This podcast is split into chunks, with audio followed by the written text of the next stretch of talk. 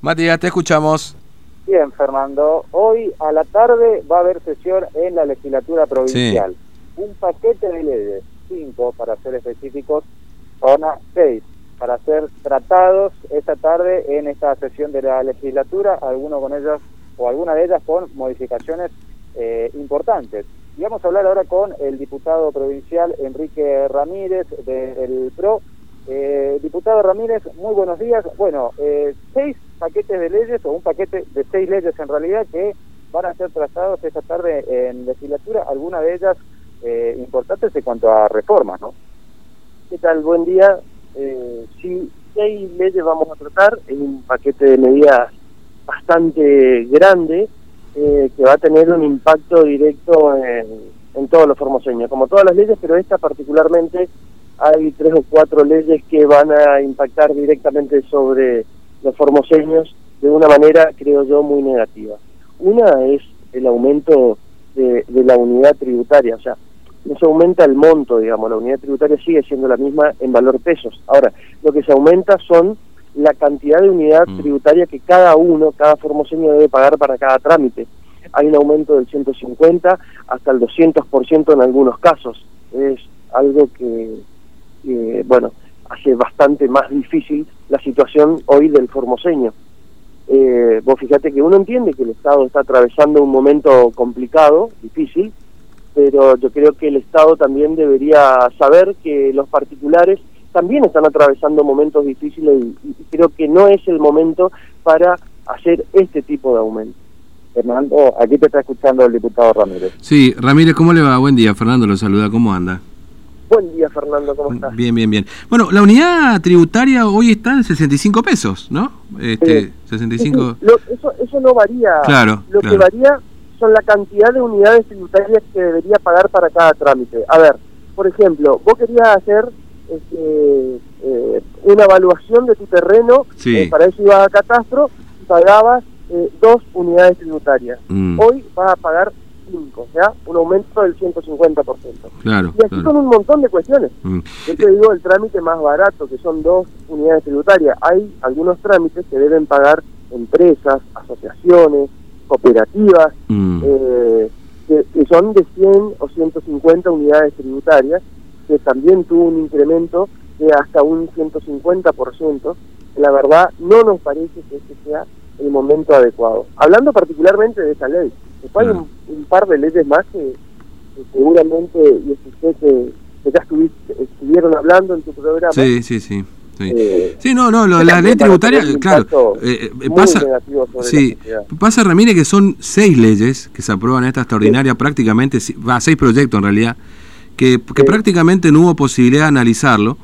Eh, yo decía más temprano, y, después ya nos meteremos en alguna de las más importantes, porque obviamente, este, pero eh, eh, se podría haber tranquilamente aprobado alguna de ellas o debatido durante el año alguna de ellas, digamos. ¿no? Yo creo que se hace esto rapidito, rapidito, para que la gente después se encuentre con, si uno hace un trámite, que le cobre más de lo que venía pagando, este, o, que los, o que los estatales se encuentren con un nuevo procedimiento jubilatorio. Es decir, tanta ley esconde en realidad la verdadera intención que tiene el gobierno detrás de todo esto, ¿no?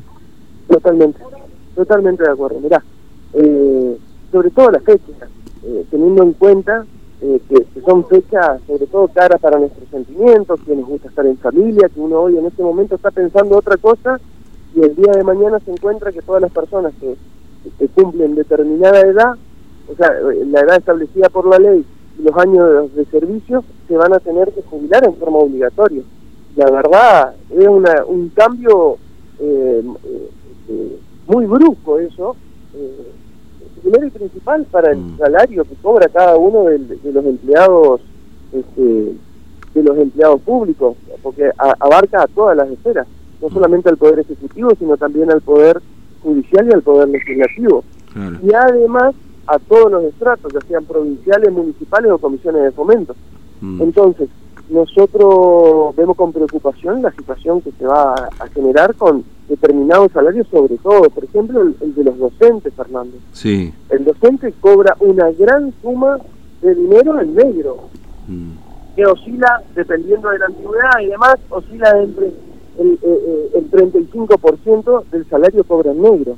Claro, sí, Entonces, eh, eh, si, suponemos que una persona cobra el 35% del salario en negro, además de eso, sumarle que cobra por, por año de antigüedad un 2%, que sería más o menos un 60% del básico, eh, un 2% anual, que sería más o menos un 60%, y todo eso deja de percibir, entonces nosotros nos damos cuenta que esa persona va a terminar cobrando el 82% móvil, es cierto, pero del 50% de su salario. Claro, que, esa, que ese es digamos, un poco el disfraz que, que, siempre encuentra el gobierno para aplicar. Dice, no, nosotros en Formosa respetamos el 82% móvil, pero claro, el 82% móvil de el 50% del salario que está cobrando hoy el docente o el trabajador en relación de dependencia, no el 90 o el 80% o el 100% que es lo que correspondería en, en general, digamos, ¿no? Porque esta cuestión es remunerativa, es un gran invento también para... Claro. Eh, eh, eh, y, que, los docentes puedan percibir realmente la suma como tiene que ser, en blanco y demás. Y, que y al momento de hacerle la liquidación por el tema de los haberes jubilatorios, esa parte del salario ingrese a la suma en blanco para que cuente en el momento y, realmente pueda percibir una jubilación digna. Claro. Hoy nosotros vemos claramente que no. Mm. Bueno, este... Así que ahí hablamos de dos leyes ya. Sí, sí, sí. Después hay otro, hay otra ley que, bueno, la venimos tratando año tras año, que es la ley de emergencia económica. Mm. Eh, la verdad, un sin razón increíble teniendo una provincia según dichos del gobierno provincial y se jacta y me parece muy bien que se jacte porque no es fácil tener una provincia superhabitaria, pero sí es muy fácil tener una provincia superhabitaria con emergencia económica hace 20 años. ¿Ves? le da la posibilidad al gobierno provincial a no pagar los contratos, a reformularlos, a reprogramarlos, a que no se le ejecute la deuda que tiene. O sea, nosotros lo que hacemos con la ley de emergencia es declarar lisa y llanamente la irresponsabilidad del Estado provincial para con los formoseños, para quienes contraten con el Estado.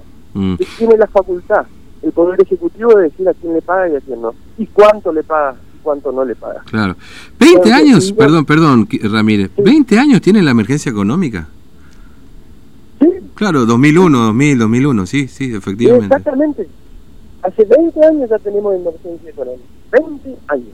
De forma ininterrumpida, con la década ganada de adentro, con, con eh, una provincia desendeudada adentro, con un país desendeudado adentro, pero nosotros siempre con emergencia económica. Ya, un sin razón, una mm. cosa que no tiene parangón, no tiene igual en ningún lugar del país. Mm.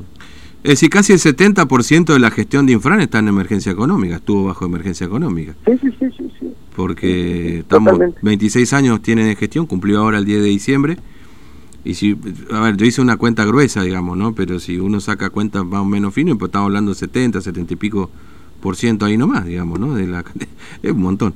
Este, claro, vamos, repito, sobre los temas porque en definitiva son muchos, ¿no? Después está, bueno, rentas y el presupuesto, ¿no? Hay un tema ahí con rentas también que es una, una ampliación de facultades que tiene rentas, ¿no es cierto? Sí, después hay una ampliación de facultades que tiene renta, ese es otro proyecto de ley que hoy rentas ya está secuestrando mercaderías que ingresan a la provincia. Nosotros vamos a hacer una aduana interna, eh, eh, como lo tienen algunas otras provincias. Misiones también tiene lo mismo. Seguramente esto va a llevar a que hagamos planteos eh, en distintos fueros, en distintos lugares, para que esto no ocurra. La, hoy la, la posibilidad que tiene rentas, por ejemplo, de, de una empresa que tiene su, su lugar o su asiento principal en otra provincia, llámese Corriente, Chaco o Buenos Aires, es que cuando ingresa a la provincia la mercadería va a tener que pagar otra vez renta. O sea, paga renta en su lugar de origen y además paga renta acá. ¿Qué hace eso? Bueno, básicamente si hay alguien que quiere venir a invertir eh, este, en nuestra provincia, tiene que pagar más impuestos. Dice que no deben hacerlo. Así que mm. seguramente las, las las personas o las empresas que tengan posibilidad de invertir van a hacer esa ecuación y cuando no le convengan no van a vender. ¿Y qué pasa eso? ¿En dónde va eso? ¿En detrimento de quién va eso? bueno, del formoseño, mm. que busca trabajo, que busca empleo y no consigue empleo privado. Ahora, bueno, presupuesto. Eh, ¿Algunos de estos proyectos lo, lo, van a aprobar, este, este Ramírez, o, particularmente, le digo, ¿no? O, o, no pasa el prima de aprobar este tipo de proyectos, digamos?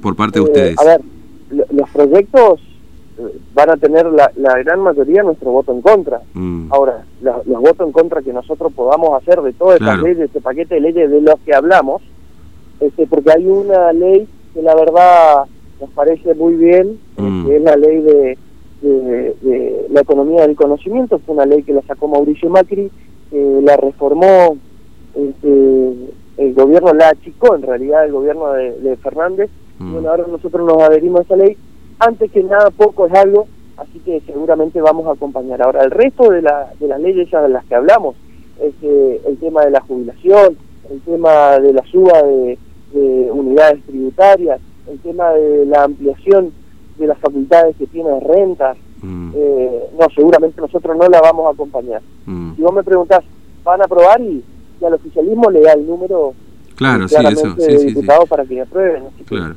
Eh, seguro se van a convertir en ley. Mm. Eh, bueno, Ramírez, gracias, muy amable. Que tenga buen día y feliz Navidad y Año Nuevo si no nos volvemos a cruzar. Así que un saludo, un abrazo. Muchas gracias, Fernando. Déjame mandarle un fuerte abrazo a todos los formoseños. Fue un año bastante complejo, mm. difícil. Eh, así que, bueno, un cariñoso abrazo, una feliz Nochebuena una feliz Navidad a todos los formaciones y para todos ustedes ahí también eh, un fuerte abrazo. Gracias, muy amable, un abrazo. bueno, sí. 18, 18.30 la sesión, ¿no? Sí, 18.30 la, la, está prevista la sesión para hoy, bueno, para poder tratar este paquete de leyes, aquí ya adelantaron su voto, únicamente acompañarán el proyecto de ley de eh, la economía, la industria del conocimiento, el resto de, de, las leyes van a votar eh, en contra, sobre todo eh, la, la cuestión de las reformas, ¿no? La cuestión de la Sí, mire, la, verdad que es muy difícil, les cuento esto a los oyentes, es muy difícil profundizar como merecería seguramente los proyectos que estamos hablando, porque son demasiados. Eh, o sea, naturalmente este tipo de proyectos tendrían que haber sido aprobados en la sesión ordinaria. No, no, te digo el presupuesto, ponerle que lo podemos hablar en una extraordinaria, pero te encajan en la extraordinaria antes de la Navidad, porque la gente está en otra cosa. Bueno, generalmente estamos distraídos todos, ¿no? Pero digo particularmente en esta fecha, porque hay muchos temas que son delicados. Eh, ya lo hemos hablado ayer el tema jubilación, pero después le vamos a dedicar un capítulo aparte al tema de las jubilaciones y lo que va a implicar este tema de la modificación al Estatuto del Empleado Estatal. Nosotros ayer lo dimos a modo de anticipo, ¿no? Este, y, se ha discutido después también por distintos sectores. Muchos sindicalistas, de hecho, se han enterado por nosotros, algunos del oficialismo. Algunos de los que se sientan en la mesa con Infran se enteraron ayer, ¿eh? te cuento. Eh, no te digo los que están muy cerca, pero se enteraron ayer. Ahora uno se pregunta, ¿qué irán a hacer los representantes de, de, los legisladores, porque tenés varios que representan el sector este, sindical, ¿no? Está Ramírez, eh, perdón, eh, Coquizarza este, y Márquez, ¿no? Que representa a EFE también. Porque esto, esto golpea directamente, a ver, para que se entienda claramente lo que estamos hablando, y después lo vamos a dedicar con mayor profundidad y detenimiento. Este, esta modificación del estatuto para los em, empleados estatales para todos los empleados estatales, escalafón general o particulares, vialidad judicial, legislativo, etcétera, establece que, lo dice claramente el articulado, ¿no? nosotros ayer lo hablábamos ya, pero establece lo siguiente, cuando vos cumplís edad y años de servicio o los requisitos para jubilarte, tenés que empezar el proceso jubilatorio. Si no, la provincia lo hace. ¿Te jubilan?